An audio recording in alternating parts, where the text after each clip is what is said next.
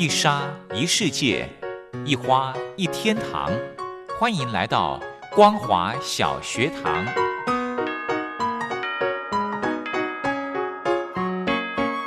让我们一起学习，一起分享。光华小学堂。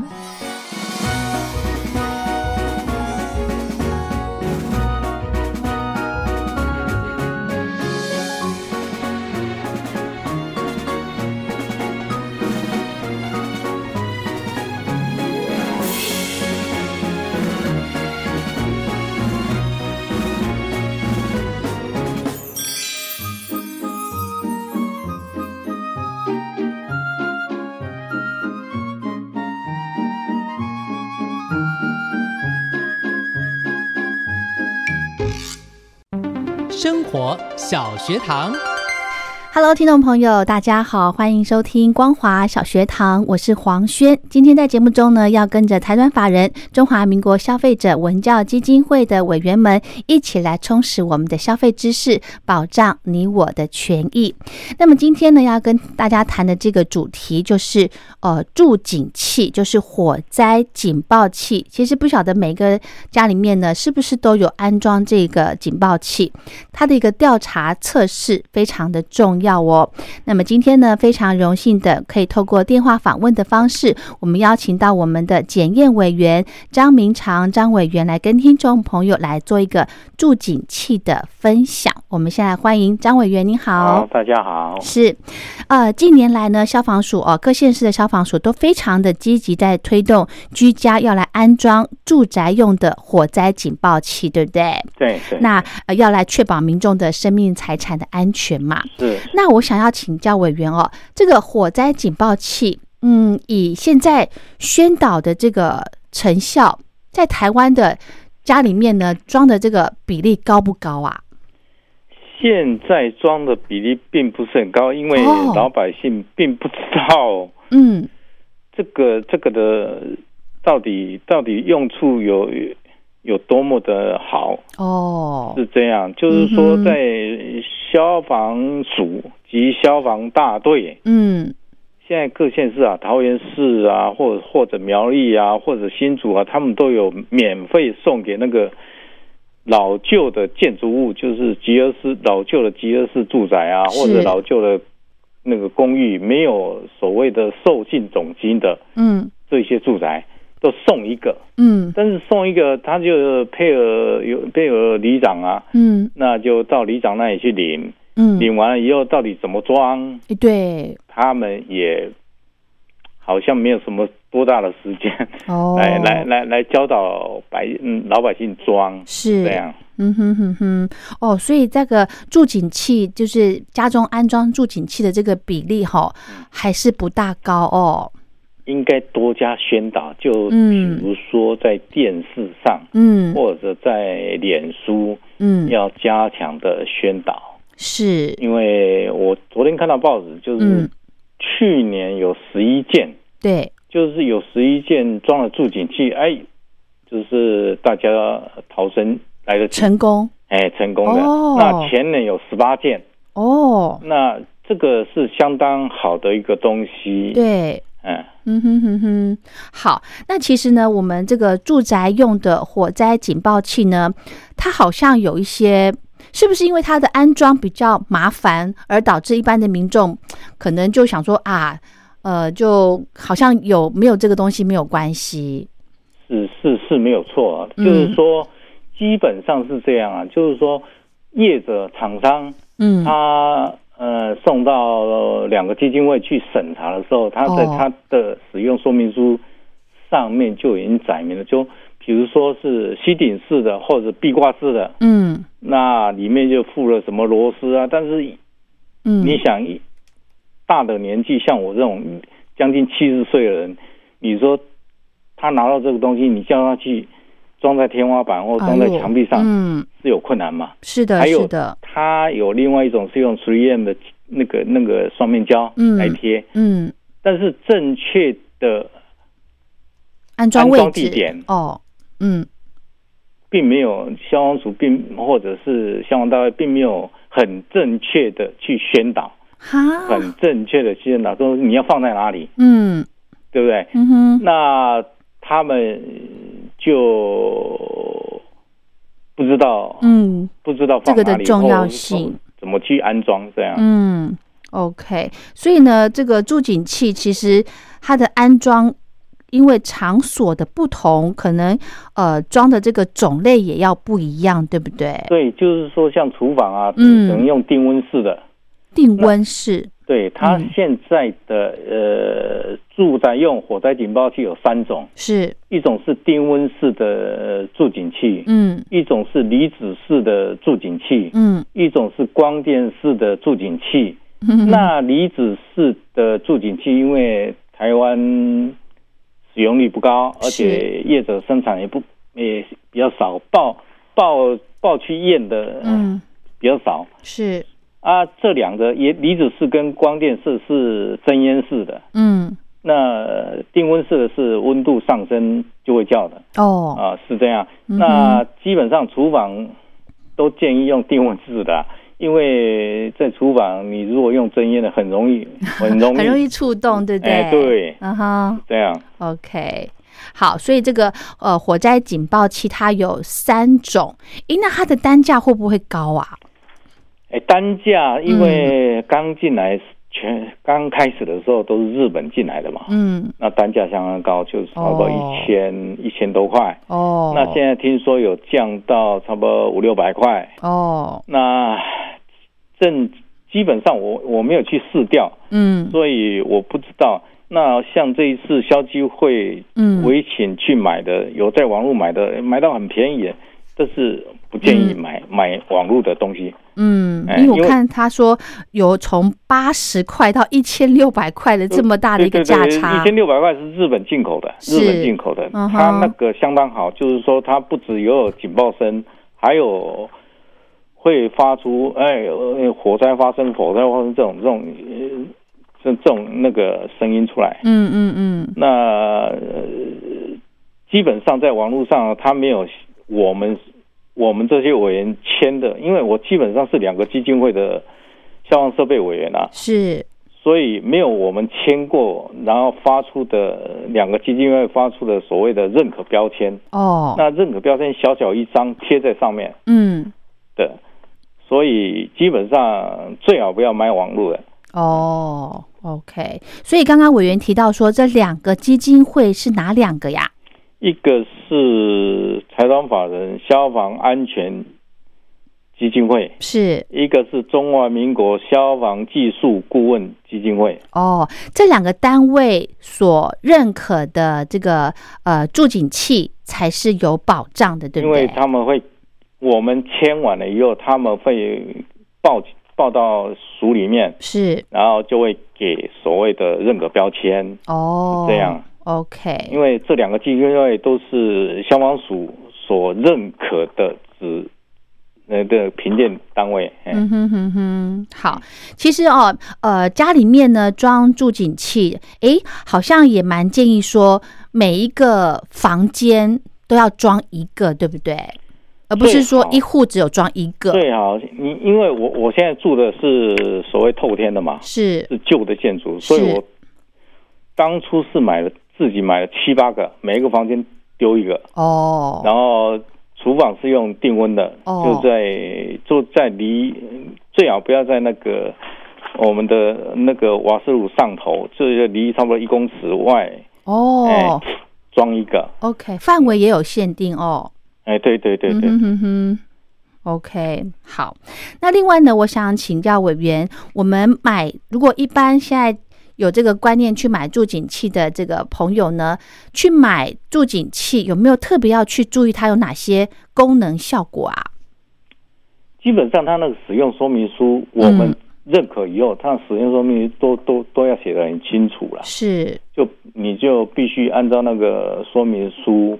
那基本上第一个就是看看有没有任何标签，哦，哎标签你没有认可一定要先标签都是。假的，哦，是，哎，嗯哼，OK，好，所以认可标签它会做哪些的一个呃一必要的呢？比方说，比方说它的声音大小，它基本上哦，这个这这个助助警器在两个基金会做试验的时候，它有十四项的测试项目。要求项目，哦，但是当初消基会去谈的时候，因为没有找我，所以他们自己去谈的时候，嗯。只做只做光做那个嗯构造啊，或者是那个所谓的灵敏度啊，哦灵敏度，哎，试验、嗯。还有一个是声音的音压的呃那个那个多少啊，哦。多少 dB 嘛，哦啊。是分贝，哎，然后就是看它的标示嘛，那是是那标示夯不啷当一大堆，就是基本上是不是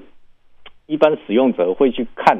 对，就看，但是最基最基本的就是要去看那个认可标签，因为认但是问题是认可标签小小的一张，对，小小一张。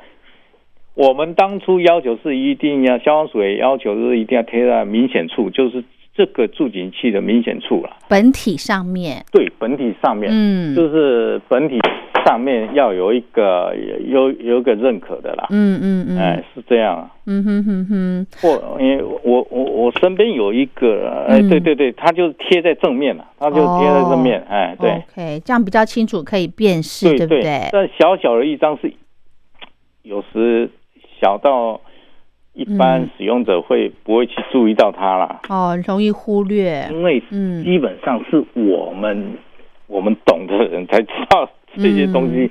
嗯 如果一使用者，你说必须要很清楚的告诉告诉他，就是说嗯我我是想。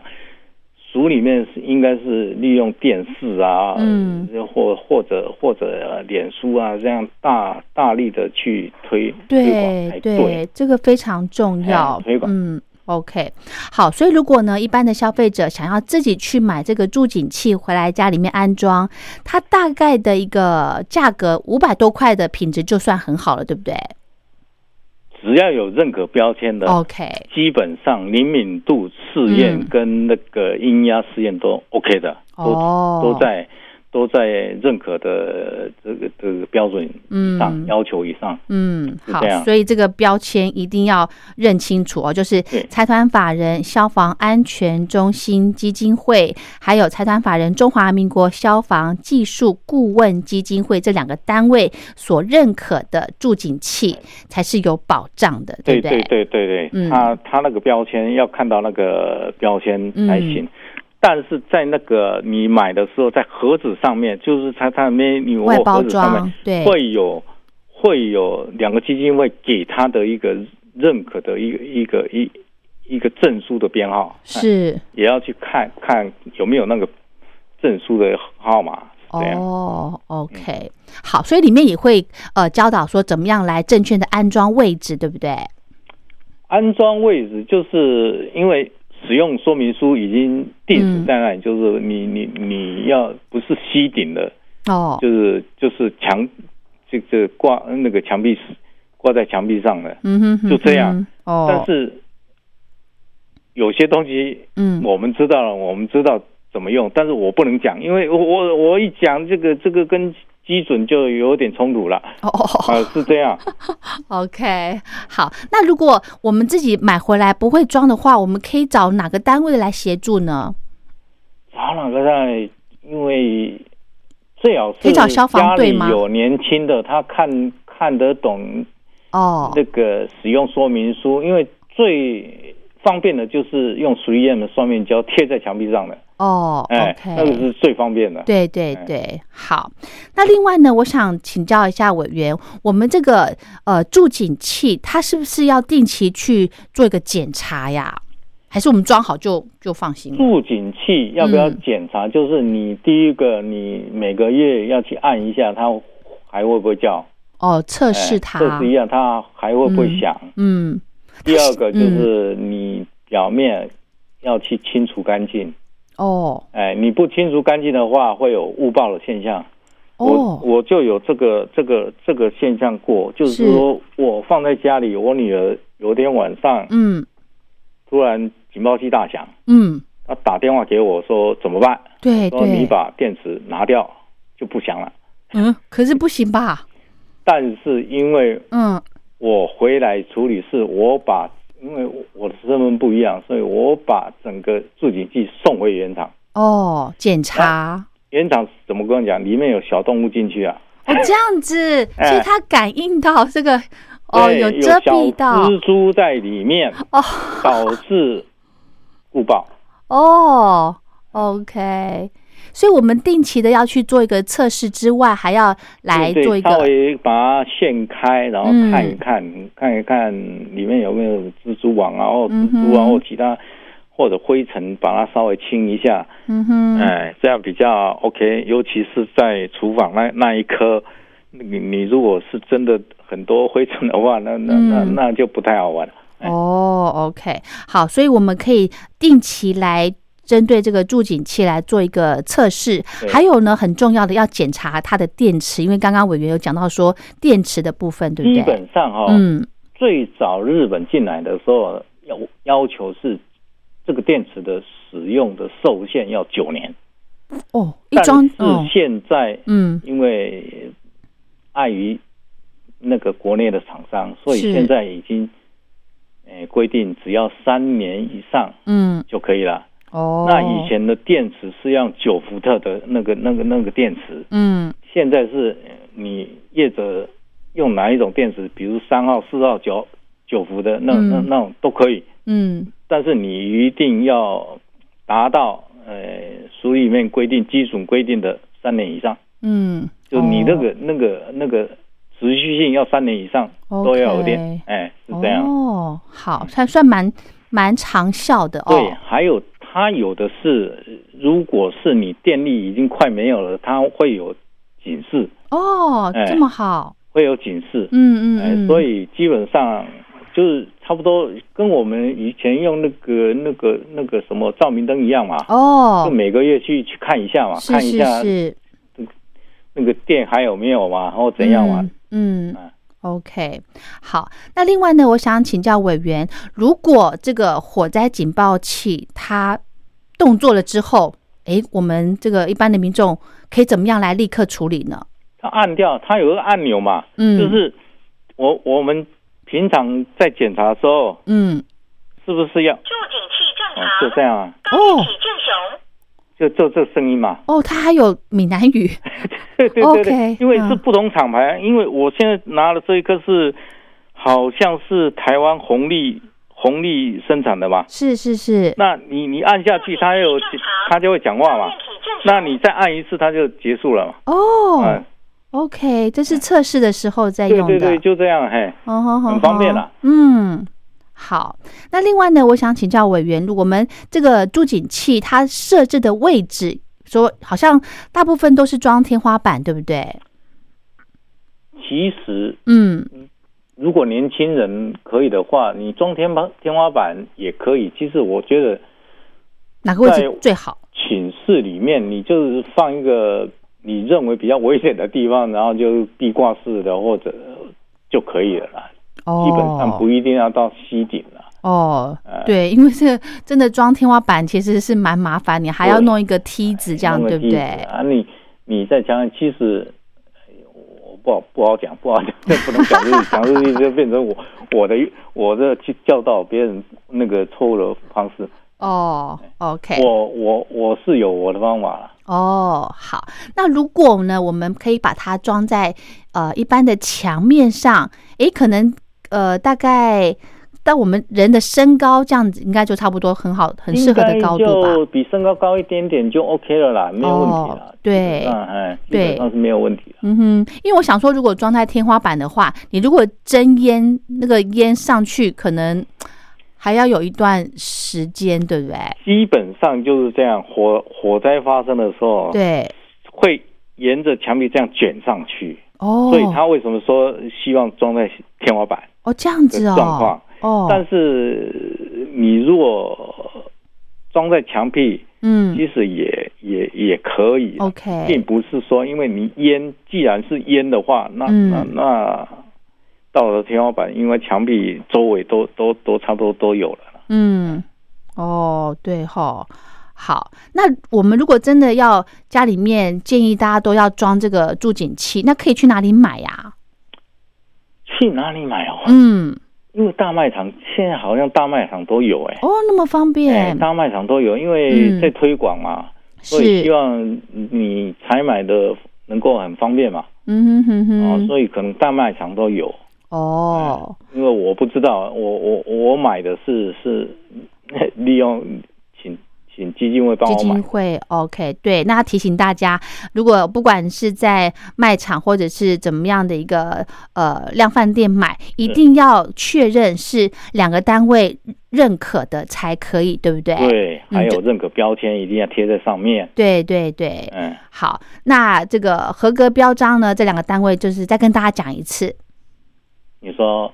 就是那两个单位，就财团法人嗯，消防安全基金会对，跟中华民国消防技术顾问基金会，好，那这两个单位所认可的这个助警器，嗯哦，就是呃，大家都可以很放心。是嗯。是因为都有七八个委员在看嘛，是是 是，嗯嗯，好，那其实呃，这个助警器呢，因为现在就是在台湾可能还不是这么的安装，不是这么的普遍。对，但是呢，呃，真的很建议大家家户哦，花了少少的钱，在每一个房间里面都装一个这个，因为有时候我们用这个延长线啊，或者是充电，或者是冬天用到这个呃电暖气之类的，用电量很大，所以呢，很容易会有呃走火的这个情形发生。对对对，过载过载就过载的状况对对发生火灾哈，对，所以这个助警器呢，真的是非常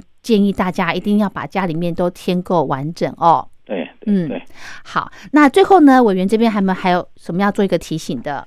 就是在使用电器上啊，这哦使用电器上需要用最好延长线就是买一个有单独开关的啦，哦，就是你不用的就要关掉，或者是你大电量大瓦大瓦数的，是。那最好是你在使用它的时候，其他都全部切掉，是，因为延长线的。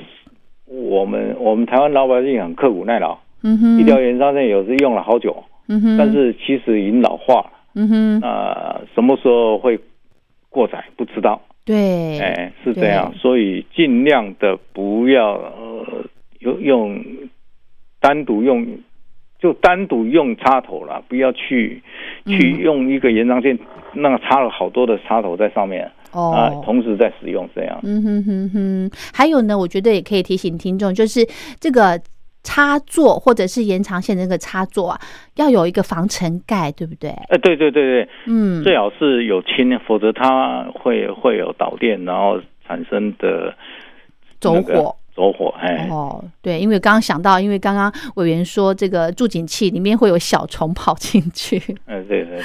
OK，好，那今天呢，跟听众朋友分享的这个助警器的调查测试的部分呢，就跟大家聊到这了。那如果有任何的建议的话，或者是问题，都可以到我们消基会的网站来做一个咨询，好不好？是是是。那今天非常常谢谢我们张委员，谢谢您，好，好谢谢，谢谢，拜拜。好。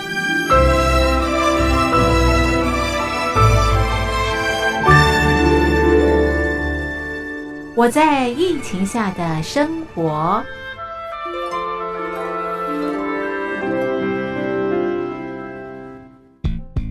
三十六点一度，很健康。COVID-19 新冠肺炎在全球蔓延后，量体温成为日常，走到哪量到哪。还有啊，戴口罩也是生活必备，没戴口罩寸步难行。非常时期，能不要出门就不要出门，在家办公最安全。三餐买外送，购物到线上，尽量避免跟人接触。非得出门也要与人保持距离，小心再小心。回家后一定要勤洗手。啊，反正心里怎么说呢，也有点紧张。病情现在这么严重，心里总有一点恐慌的。回去以后赶快的就就是洗仔细的点儿，哎，洗彻底的点儿。而现在没有健康码、核酸检测，在大陆哪儿都去不了。出国旅游更是想都别想。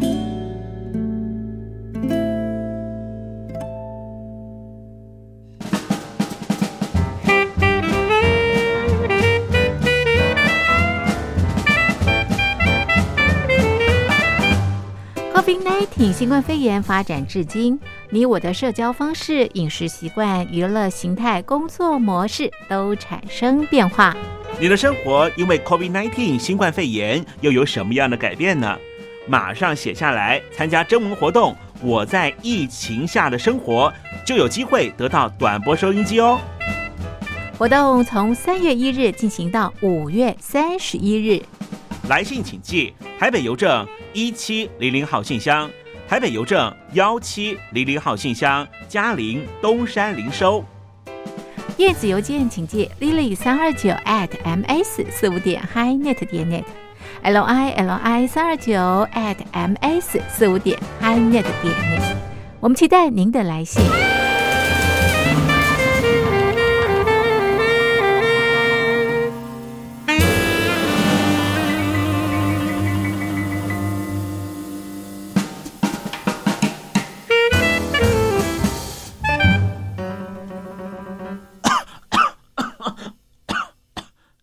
哎，别害怕，我我没有染病啊，我只是喉咙痒痒的。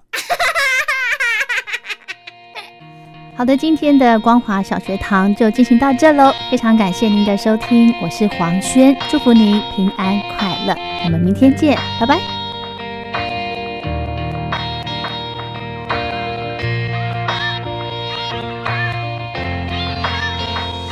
再见我的爱，I wanna say goodbye。再见我的过去，I want a new life。再见我的眼泪，跌倒和失败。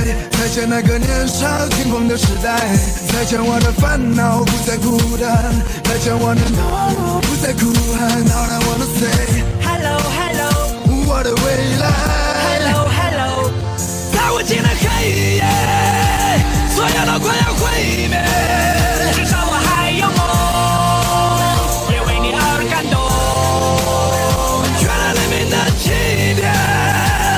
在我的心里面，只要我还有梦，就会看到彩虹，在我的天空。Yeah，说的和离别不过是生命中的点缀。过了多年，我才读懂了家人的眼泪，发现原来自己没有说再见的勇气。离别的伤感感染了满城的空气。失去后才知道那些有多么的珍贵，亲爱的朋友们是否已经展翅纷飞？不飞到高处怎么开阔自己的视野？你已经长大了，快告诉全世界！外面的世界散发着强大的磁场，诱惑着每一双即将张开的翅膀。热烈的火在梦中中凶猛的燃烧，美丽的火花在周围环绕。这过程很美，尽管有无奈和失落，刻骨铭心的爱过，尽管来的并不是我。如果没有离别，如何学会承受打击？如果没有跌倒，如何能够学会爬起？所有的快要毁灭，